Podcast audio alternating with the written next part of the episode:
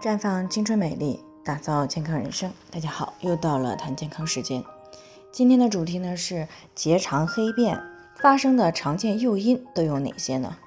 那昨天呢我们谈到了结肠黑便的问题，那有些听众呢就过来咨询了，想知道除了泻药会导致结肠黑便以外，还有没有还有没有其他的诱发因素？那大家这样问的背后呢，其实是对于结肠黑便的一种害怕、恐惧。那结肠黑便呢，常常发生于长期便秘的朋友，以及乱用药、乱饮清肠茶，还有体质虚弱以及老年人的身上。那结肠黑便呢，一般分为三度，一度时呢，肠道是呈现浅褐色，黏膜、血管纹理呢是隐约可见，改变呢仅仅局限于某一段的肠黏膜，与正常黏膜呢分界不清楚。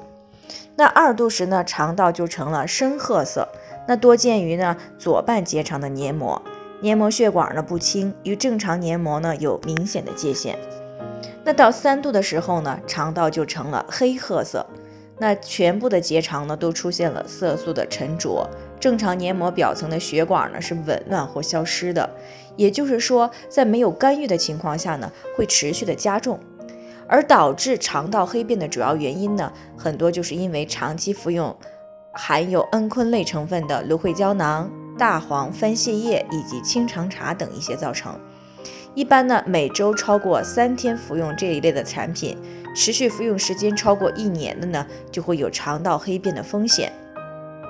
那结肠黑便病呢，不仅是肠黏膜颜色变黑了，还往往呢伴有腹胀。便秘、食欲不振等一些消化道的表现。那当合并有肠炎、肠息肉等问题的时候呢，还可能会出现持续性的腹痛、便血等症状，从而呢增加了肠息肉和癌变的几率。不过总体来说呢，结肠黑便对于身体的影响呢还是比较小的。那么只有少部分的结肠黑便病呢，可能会长腺瘤样的息肉，或者呢出现癌前病变。那么在生活当中常见的可以诱发肠道黑便的因素有哪些呢？那虽然呢，目前的结肠黑便呢并没有非常明确的病因，但是从临床研究发现呢，它可能与便秘、泻药、食物残渣等很多种因素相关。那我们就先说说便秘这个诱因啊。当便秘发生的时候呢，粪便在结肠内停留的时间呢就会比较长。那这样呢，粪便当中的色素颗粒呢就会被肠道吸收，从而呢会使肠黏膜变黑。那再者呢，就是药物的因素了。那有一些人呢，为了缓解便秘啊，为了减肥，甚至是为了所谓的排毒，会经常的服用番泻叶、芦荟、大黄啊，还有果导片等一些泻药。那但这些药物呢，可以促进肠道上皮细胞的死亡。而死亡的细胞呢，会被巨噬细胞所吞噬，然后呢，转化成为脂褐素等一些色素。那这个时候呢，沉积在肠黏膜内呢，就会使它呈现黑色。